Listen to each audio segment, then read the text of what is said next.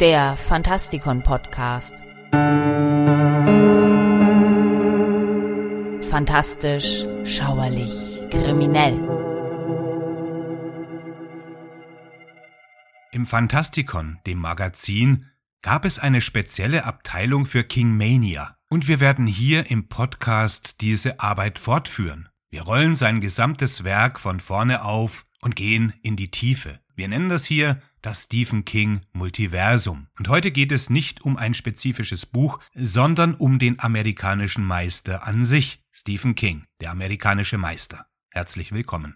Die Kontroverse um seinen literarischen Wert muss an dieser Stelle nicht wiederholt werden, obwohl wir es im Laufe dieser Rubrik natürlich tun müssen. Der Autor selbst hat sich seine Falle von Anfang an gestellt. Wer seine eigene Arbeit als literarisches Äquivalent eines Burgers mit Pommes bezeichnet, wird schließlich von einer wenig gebildeten Öffentlichkeit auch so wahrgenommen. Das Problem an der Sache, es stimmt nicht. Aber das bemerken jene, die tatsächlich nur Burger mit Pommes lesen, ohnehin nicht. Und die Kettenhunde der elitären Maskerade rümpfen oftmals die Nase, ahnungslos von allem, was nicht auf der Liste steht, die ihnen ihre Eltern, ihre Lehrer und später die guten Kreise, in denen sie verkehren, in die Hand und ins Gehirn gedrückt haben. Dabei ist es nicht verkehrt, King nicht zu mögen oder lesen zu wollen. Man pflegt seine Abneigungen, begründet oder unbegründet, aber eine wirkliche Kritik kann sich nur dann entspinnen, wenn man eine Ahnung hat, wovon man redet. Obwohl meine Lieblingsautoren sich in gewisser Weise aus der sogenannten Hochliteratur speisen, habe ich selbstverständlich immer auch King gelesen, einen Meister der Erzählkunst und tatsächlich einen der begnadetsten Autoren, die Amerika je hervorgebracht hat. Dennis Scheck, einer der wenigen deutschen Kritiker, die nicht von ihrer Ignoranz zerfressen werden, hat King einmal den Charles Dickens unserer Zeit genannt. Jetzt darf man natürlich wissen, dass auch Dickens wegen seiner Popularität angeklagt wurde, was heute niemanden mehr interessiert. Und ähnlich wie Dickens wird auch King in einigen hundert Jahren, insofern unsere substanzlose Rasse soweit kommt, gelesen werden, was auf einige der Lieblinge der Gralshüter garantiert nicht zutrifft, weil sie tatsächlich nichts Ewiges zu verkünden haben. Stephen King hat die Geschichte oft genug erzählt, in der ein Fan ihn erkannt hat und sagt, du bist Stephen King, ich liebe alle deine Filme. Anfangs hatte King den Leuten noch erklären müssen, dass er ein Schriftsteller sei und diese Filme seine Bücher als Vorlage hatten. Diese kleine Anekdote hört sich zwar überzogen an, zeigt aber durchaus die Tendenz, Literatur nicht mehr als solche wahrzunehmen, sondern von vornherein die Auswahl zu treffen, ob ein Buch als Vorlage für einen Film geeignet ist oder nicht. Da King der meistverfilmte Autor überhaupt ist, entsteht das eigentliche Dilemma. Die überwältigende Mehrheit dieser Filme sind künstlerischer Müll. Und das rekurriert in der öffentlichen Wahrnehmung auf Stephen King, den Autor, den man dann natürlich auch kaum mehr als jenen Meister wahrnehmen kann, der er ist, weil sein eigentliches Können von der Popkultur, in der Literatur ohnehin nur eine untergeordnete Rolle spielt, ausgeblendet wird. Kings Ideen schwingen somit frei und weniger begabte Künstler machen sich über seinen Stoff her wie Schmeißfliegen, adaptieren ihn und zerstören damit eigentlich sein erstaunliches literarisches Vermächtnis. Von Anfang an sprachen Kings dunkle Parabeln die Ängste des späten 20. Jahrhunderts an. Als stellvertretender Erzähler in Der Nebel erklärt King seine Mission.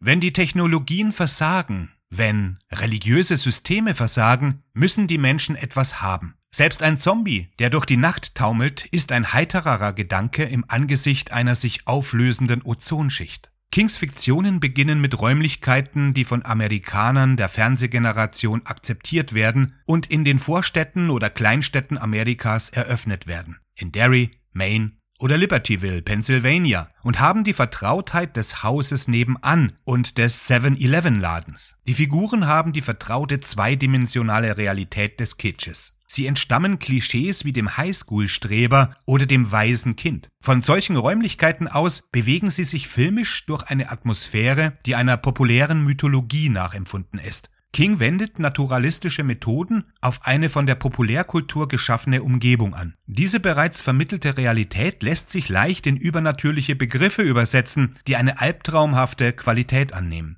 Kings Fantasie ist vor allem archetypisch. Seine Pop-Vertrautheit und sein jugendlicher Humor schöpfen aus dem kollektiven Unbewussten.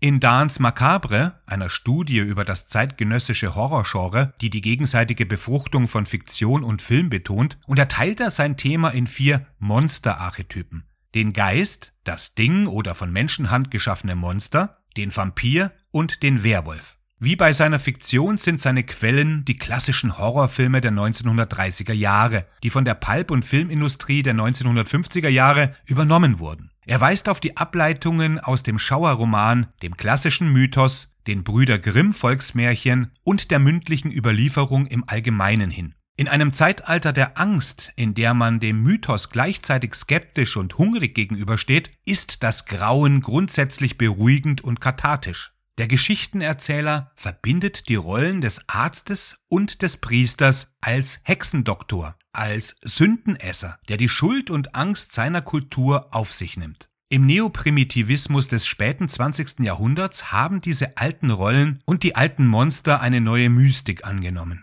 In Kinder brauchen Märchen von 1976 sagt der Psychologe Bruno Bettelsheim, dass die Magie und die Schrecken des Märchens existenzielle Probleme in Form darstellen, die Kinder verstehen können. Kings paranormale Schrecken haben für Erwachsene eine ähnlich kathartische und erzieherische Funktion. Sie externalisieren die Traumata des Lebens, insbesondere die der Adoleszenz. Die etwas ermüdende Meinung vieler geht dahin, King als Schreiber von Horrorgeschichten abzutun, obwohl er längst als Chronist der amerikanischen Gegenwart bekannt ist und außerdem jedes literarische Genre beherrscht und schreibt. Dass er dabei auf übernatürliche Phänomene als Stilelement zurückgreift, kann nichts daran ändern, dass er einer der besten Figurenzeichner der Literaturgeschichte ist und einer der besten Erzähler.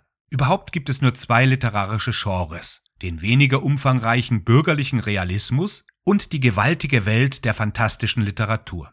King verbindet beides auf nicht immer makellose Weise, was ihm wiederum zugute zu halten ist und nicht etwa Kritik heraufbeschwören sollte. Das Unvollkommene ist das Ehrliche, das jedem großen Schriftsteller anhaftet. In seinen Niederungen kann man also den Burger mit Pommes tatsächlich aufstöbern. Ich will beides tun. Die Filetstücke hervorheben und über das Fastfood schmunzeln. Erwähnen möchte ich noch die Arbeit von Michael Collins, einem Professor für englische Literatur, weil er einer der ersten war, die wissenschaftliche Studien über Kings Arbeit verfassten. Anfang der 1980er Jahre wurde King als nicht geeignet als Lektüre ernsthafter Literaturstudenten angesehen. Dieser Snobismus, den es also auch in einem literarisch aufgeschlossenen Land wie den USA gab, war für Collins inakzeptabel. Für Deutschland gilt dieser Snobismus wohl für alle Zeiten. Ein Grund, warum Collins mit Kings Werk arbeiten wollte, war der kolportierte Unterschied zwischen Literatur und Trivialliteratur. Seine Studien über das Schreiben im Mittelalter und in der Renaissance hatten ihm gezeigt, dass die Leser und Gelehrten während des größten Teils der Geschichte des geschriebenen englischen Wortes keine solche Unterscheidungen getroffen hatten.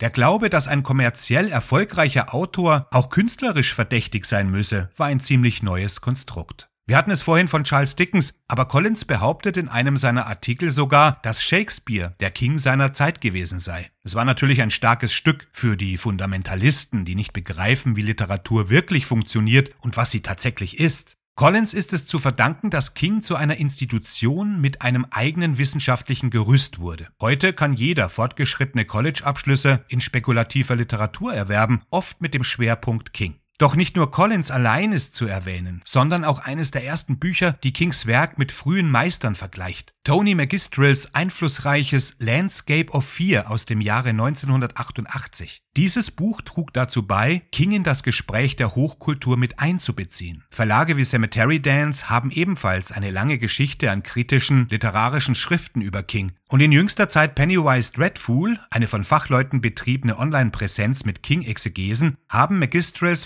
Vermächtnis verinnerlicht. All diese King-Chronisten haben bewiesen, dass King mehr Fleisch auf den Knochen hat, als von Ignoranten angenommen. Mithilfe literarisch-linguistischer Theorien wollte Magistral beweisen, dass Kings Werk einen Grad sprachlicher Komplexität aufweist, der ihm oft nicht zugestanden wird. Und das ist ihr auch gelungen. King hat es sich selbst nicht immer leicht gemacht, von einem spießigen Establishment ernst genommen zu werden. Wenn er zum Beispiel in einer albernen Werbung für American Express als er selbst auftritt und in ein rauchumwölktes Jackett gekleidet in einem Spukhaus herumturnt. Bis zur Jahrtausendwende hatte King Alkoholismus, Drogenabhängigkeit und einen fast tödlichen Unfall im Jahre 1999 überlebt, bei dem er bei einem Spaziergang entlang der State Route 5 in Maine von einem Lieferwagen angefahren wurde. Im Jahr 2000 erschien mit Das Leben und das Schreiben eine reifere und nüchterne Version des Mannes, der seine Bücher einmal mit Big Macs verglichen hatte. Diese Memoiren waren ein Beichtstuhl und ein Führer zu seinem Handwerk. Wahrscheinlich eines der besten Arbeiten über das Schreiben neben Mario Vargas Llosas Briefe an einen jungen Schriftsteller. Es fiel selbst dem standhaftesten Kritiker des King schwer, darauf zu bestehen, dass es keine klugen Ratschläge enthielt. Es war auch unmöglich so zu tun, als sei King nicht in der Lage, in mehr als einem Genre einen Beitrag zu leisten. King erhielt von Präsident Obama die National Medal of the Arts 2014, was gut zu seinem National Book Award 2003, eine Seltenheit für einen populären Schriftsteller, seinem O. Henry Award von 1996 und zu einer langen Liste anderer literarischer Lorbeeren passte. King hat das erreicht, was ich die Trilogie des Erfolgs als Schriftsteller in Amerika nenne, sagte der langjährige King-Chronist Stephen Chase Spinesi, der Kings Karriere mit der von John Steinbeck vergleicht. Er ist erfolgreich im akademischen Bereich, im populären Bereich und begehrt bei den Sammlern.